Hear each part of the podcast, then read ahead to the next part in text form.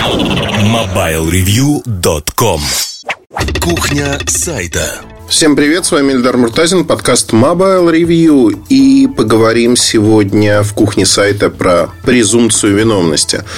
А, про то, что существует презумпция невиновности, вы наверняка знаете. Презумпция невиновности говорит о простой штуке, это юридический термин, что обвиняемый не виновен до момента, пока его вина не доказана. Нельзя бездоказательно обвинять человека в чем-либо и считать это правдой. То есть нельзя обвинить человека в убийстве, Э, до момента, пока суд не доказал обратное. Нельзя обвинить в воровстве, пока суд не доказал обратное. Тем не менее, вольно или невольно сложилась ситуация, когда мы живем в стране, в мире, где действует все-таки по факту, да, на практике действует презумпция виновности. Особенно это хорошо ощущают на себя журналисты, на своей шкуре, если хотите. Презумпция виновности, она заключается в том, что вы виноваты а, в том, как трактуют ваши материалы читатели зрители, слушатели. Зачастую люди не имеют ничего плохого в виду, тем не менее происходит бурление говн, люди а, слышат то, что хотят услышать. Тут, конечно, надо сказать следующую вещь. Вот э, мне несколько раз об этом говорили. А вы пишите так материалы, чтобы у людей не возникало вообще даже помысла, мысли о том, что они могут значить что-то другое. Я приведу простой пример – у нас есть такая практика выпускать статьи выходного дня. И эта практика, она распространена. На выходных выходят разные статьи на темы, которые волнуют наших авторов, редакторов. То, в чем они разбираются, разбираются неплохо. И одна из недавних статей, она была посвящена нашему авианосцу, авианесущему крейсеру, если хотите. А Костя Иванов увлекается очень давно флотом, знает про флот крайне много. И такая, знаете, ходящая энциклопедия, потому что я не встречал человека, который может рассуждать вот сходу, не просто рассуждать, а рассказывать про конкретные даты, битвы, а, какие линейные корабли там были, перечислить их всех по порядку или не по порядку по тонажу. Ну, то есть, ходячая энциклопедия, ему это нравится. И так получилось, что э, разбираясь в этом, у него вызывает э, много вопросов, такие, знаете, публичные, э, как говорят англичане, в паблик domain обсуждения. То есть общественное обсуждение того, что ему нравится. Не потому, что кто-то претендует на его полянку, а потому, что обсуждают полную ерунду, не понимая там, ни механизмов, ни зачем это нужно. И как-то на работе мы обсуждали как раз-таки вопрос э, того, что происходит вообще, как можно раздолбать Северная Корея. К Северной Корее отправляют э, авианосную группу и американцы. И мы обсуждаем этот вопрос. Я задал, ну, как мне кажется, закономерный вопрос. Говорю, слушай, ну а вообще как э, они могут раздолбать авианосец и могут ли чисто теоретически если они войдут в территориальные воды. На что был ответ, что в территориальные воды авианосец не войдет, исходя из того, что там все достаточно близко, и тогда его начнет доставать артиллерия, и артиллерия, в общем-то, э, не нужна. Э, артиллерия способна этот авианосец вполне благостно потопить. Ну и, в общем-то, получается, Костя рассказал много про то, как формируется строй охранения авианосца, что только на картинках уже с учений, когда а, авианосец вблизи окружают корабли сопровождения, эта картинка такая для телеэфира. На самом деле картинка абсолютно не показывает реальность.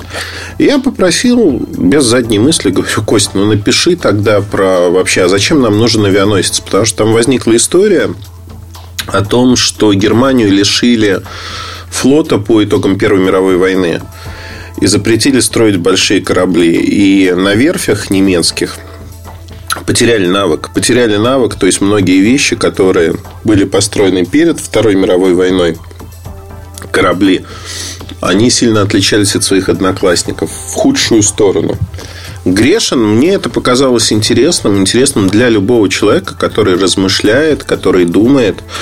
И ну, в этом, как мне кажется, нет никакой политики абсолютно. И не может быть. Но я недооценил ключевые слова, которые заложены в эту историю. Ключевые слова с точки зрения того, что нас читают разные люди. А, меня назвали уже милитаристом так же, как Костю. Но э, в Косте на адрес посыпались совершенно разные эпитеты.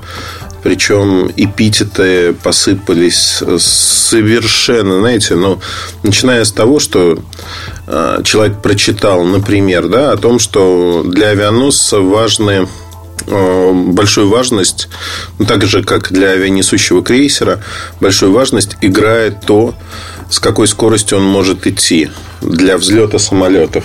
Ну, здравый смысл подсказывает, конечно же, что самолеты взлетают сами, скорость авианосца не играет никакой роли. Хотя в тексте указано, почему это происходит, чтобы разбег самолета был как можно более коротким.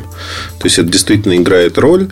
И любой человек, кто читал про авианосцы, взлет с палуб, знает об этом. Это, ну, да, даже я об этом читал. То есть тут нет э, какого-то секрета, это описано практически везде. Это можно найти. Но даже это вот э, в таких диванных аналитиках вызвало огромное бурление, что все, я дальше перестал читать, я закрыл. Э, как же так? Ну, то есть закрыл э, человек тем, что он перешел сразу в комментарии и стал строчить простынки. Но вообще реакция, э, вот эта презумпция виновности, она действует сразу моментально. Человеку что-то не нравится, мы даем возможность человеку высказаться. Он идет сразу в комментарии, где высказывается да так, что, в общем-то, закачаешься. А, я вам могу сразу подсказать, ну, вот если про технологии говорим, ключевые слова iPhone, Samsung – еще что-то. И здесь, в общем-то, люди не стесняются. Но в статье, которая э, вышла про несчастный авианосец, столько болевых точек было задето, э, что я даже не знаю, как, э, в общем-то, про них говорить. Одна из болевых точек просто одно предложение. Одно предложение, как оказалось, ради этого предложения писалась вся статья. То есть, там, я не знаю сколько, 15 тысяч знаков было написано ради ну, там, 300 знаков. А предложение было про то, что Украина после распада СССР не смогла поддерживать свой флот как таковой. И все вот эти амбиции морской державы, они закончились вместе с распадом СССР, потому что для того, чтобы поддерживать флот, должна быть соответствующая экономика. Там нет никакого разжигания розни, там нет, там есть констатация факта. Факта того, что у нас есть флот, у Украины этого флота нету сегодня. А, ну, я не знаю, что тут можно увидеть, почему именно эта фраза должна вызывать такую реакцию, но эта фраза вызвала реакцию, потому что Украина это слово такое, ну, тут же нас обвинили в пропаганде. Тут же сказали, что лично Владимир Владимирович позвонил, видимо, мне и попросил опубликовать эту статью для того, чтобы, знаете, как вот диванные аналитики, они действительно диванные аналитики, они придумали целую схему. Почему именно? Это, оказывается, стратегия Кремля, чтобы на сайте, посвященном технологиям, вот так исподволь Э, с тыла атаковать неокрепшие умы и доказать, что у нас, значит, все лучше. Попытки узнать, что именно лучше и что смущает людей в этой фразе, они натолкнулись на э, достаточно, знаете, как острую реакцию. Более того, с несколькими людьми я переписывался в почте, потому что люди писали, что они читают нас. Там, один человек 13 лет, другой человек сказал, что он читает больше 10 лет. Их искренне возмутила эта статья тем, что она разжигает межнациональную рознь.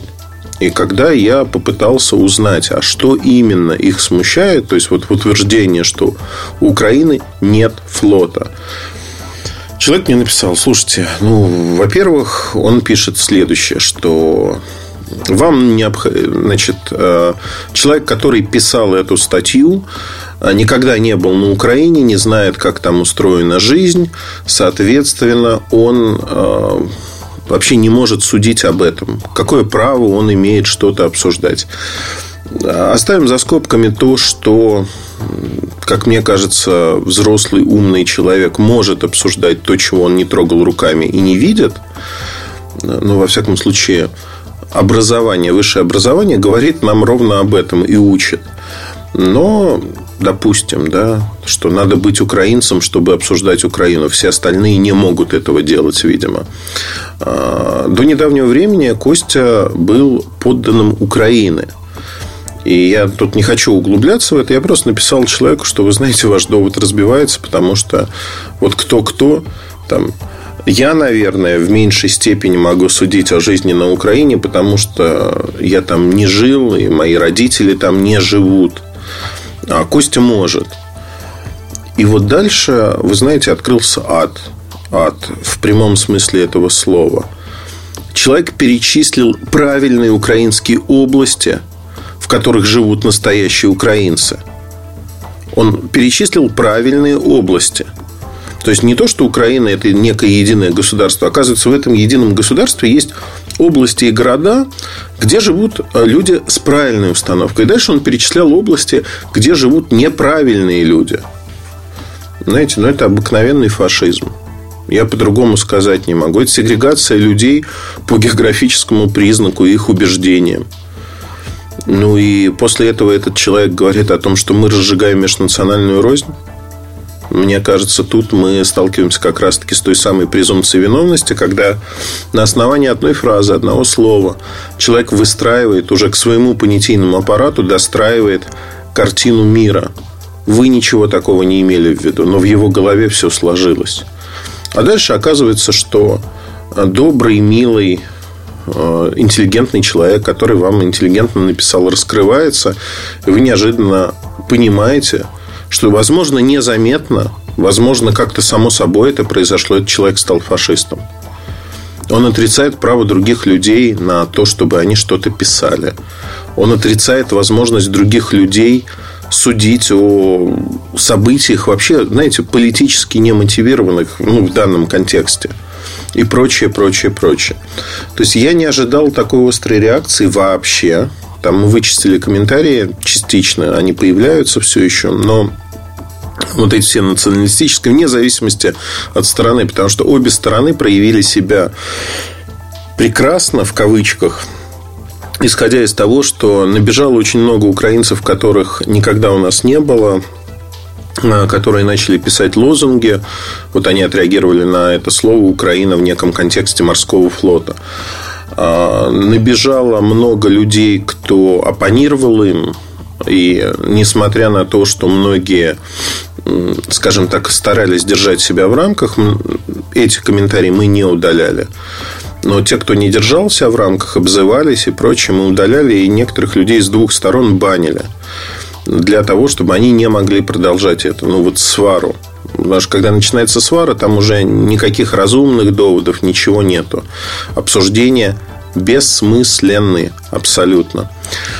И вы знаете, мне именно в тот момент а, показалось очень важным поговорить как раз-таки про презумпцию виновности. Ведь у нас так легко любой читатель, зритель, слушатель, он оставляет за собой право и свято верит, что это его право обвинить другого человека бездоказательно в том, что тот мог не делать, не иметь в виду, даже не спрашивая – ну вот, э, например, если вы посмотрите, там, как старушки на заваленке обсуждают депутатов, правительство, еще что-то, они виновны по определению, что они там. Они виновны. Также журналист виновен во всем, что думает человек. А иногда складывается ощущение, ну, знаете, как вот вам заплатили, это пропаганда, вы, значит, э, причем доводы разные, под угрозой закрытия, еще что-то, что существует свобода слова, это пустой звук для людей. У них своя а, понятийная машинка в голове. Изменить вы эту понятийную машинку не можете. Причем, когда вы начинаете коммуницировать с этими людьми, писать, а будьте добры, сказать, почему вы так считаете. Объясните, ну вот мы все находимся в недоумении, что заставило вас так думать, что конкретно вас обидело. И люди вместо того, чтобы увидеть ту тему, которая обсуждалась, многие люди, заметное количество, скажем так, заметное, во всяком случае, в комментариях, они начинают обсуждать а, то, что их волнует, а не то, что написано. И вот такие вещи, они происходят достаточно часто. Если мы говорим про технологии, то же самое происходит, просто на другом немножко уровне. Здесь как бы истерия, она принимает массовый оборот в соседней стране. А, и вот эти диванные войска, они прибегают защищать а, родную страну, защищать ее честь, достойно, ну, не знаю. Я в своих социальных сетях как-то вычистил эту историю. А, прибегать перестали, потому что каждый раз, когда Э, я что-то пишу, э, причем пишу, это, как правило, констатация факта, то у людей, конечно, срывают крышу. Срывают крышу, потому что идет когнитивный диссонанс. В их представлении они такие былинные богатыри, которые встали на защиту добра. А когда какие-то факты противоречат этому, там начинается вот эта э, такая весенняя ломка, если хотите. Э, придумывание всего и вся, обзывание оппонентов и прочее, прочее. Вот этот подкаст, он не про политику абсолютно, потому что если абстрагироваться, да, вот кто-то услышит, что это все про Украину, это не про Украину, это про нас с вами. Мы ничем не отличаемся от украинцев, по сути.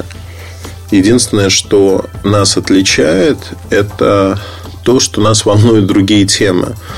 Нас ничто не отличает от американцев, от индусов, да от кого угодно. Во всем мире происходит одно и то же. И то, что сегодня презумпция виновности стала основным лейтмотивом а, отношения, а, скажем так, общества к медиа, это неправильно. Ну, не могут быть по определению все медиа продажными, пропагандистскими и прочее, прочее, прочее. Так же, как и все журналисты. Это сродни утверждению, что все женщины проститутки. Ну, это не так. И это не может быть так. Никогда. И когда мы начинаем а, обсуждать и говорить о том, что у нас есть сегодня моменты, которые нас расстраивают или там, задевают эмоционально, всегда есть культурный способ выяснить просто, а что имел в виду автор – о чем вы говорите. И по тому, как человек будет отвечать, вы можете понять очень много вещей про то, что он написал. Потому что человек не скрывается, он раскрывается в комментариях, показывает. Вы можете быть с этим согласны, не согласны. Но зачем же себя унижать в первую очередь тем, что переходить на бранные слова и включать вот этот режим философии проститутки, когда Э, люди начинают говорить, что за это заплатили. И при этом такая, знаете, э, зависть сквозит в словах. Зависть с точки зрения того, что я бы тоже хотел, а вот мне не платят. И меня все время такое достаточно мерзкое чувство от этих людей остается. И они искренне обижаются, что я не хочу с ними. Они даже не понимают, почему. Да, почему я не хочу с ними общаться. Ну, потому что это мерзко. Эти люди, они сами себя ставят в такое положение. Нельзя диалог называть, э, начинать, ну вот, знаете, вы с девушкой, мужчина с девушкой начинает диалог. Привет, проститутка. И как вы считаете, после этого диалог вообще возможен? Вот после такого приветствия? Я думаю, нет.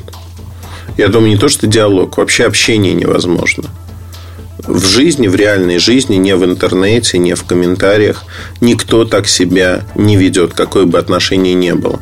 Более того, те же самые люди, с некоторыми из них, вот если говорить про таких горе-комментаторов, ну, трусливое сыкло просто, называя вещи своими именами. Потому что в жизни, там, в том же Киеве, когда э, люди, которые очень, еще до всех этих событий, очень там гордо и ярко писали свои впечатления про меня. Я их видел, когда в жизни. Они очень уважительно, на «вы», подобострастно даже порой обращались и вели себя. Я уже потом узнавал, что это вот этот человек с таким-то ником. Я искренне удивлялся. Удивлялся тому, что... Но ну, я-то думал, что они в жизни последовательны. А в жизни уже вот все-таки какие-то зачатки культуры привили. Не могут они себя так вести. И это, конечно, очень удивляет, потому что ну, не может человек быть таким двояким, двуликим Янусом, если хотите. Как всегда, я хочу подвести короткий итог. То, что у нас действует презумпция виновности, она действует во всех областях. Это не только журналистика, в жизни то же самое. Очень часто, э, когда люди попадают в аварию, другая сторона которая на 100% виновата, там не требуется даже отдельного разбора полетов, тут же автоматически на эмоциях обвиняет, что я не виновата, он сам ехал задом, въехал в меня на скорости километров 60. Хотя это было технически невозможно. Ну, или там боком машина перемещалась. Вот. Девушки часто придумывают какие-то истории, потому что они не хотят быть виноватыми. Это та же самая презумпция виновности, когда ответственность перекладывается на другого. И, знаете, конечно, тяжело жить, когда ты пытаешься разобраться в том, а что человек имел в виду, что он думает, как он думает, почему он так думает.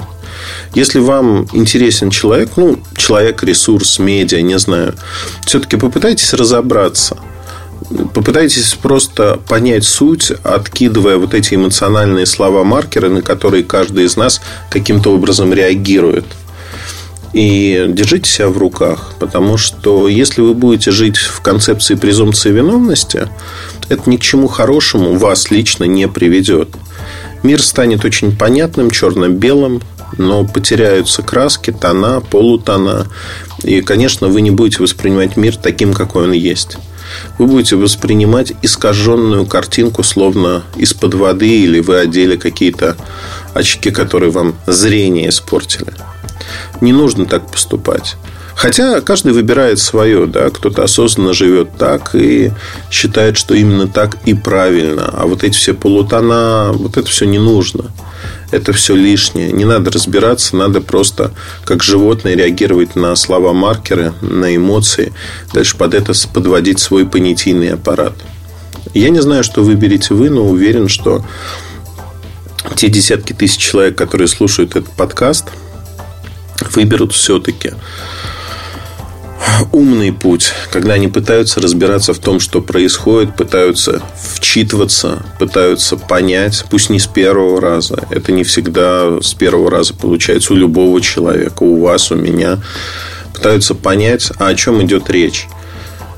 И вы знаете, ну, жизнь становится лучше, когда вы действительно пытаетесь это сделать.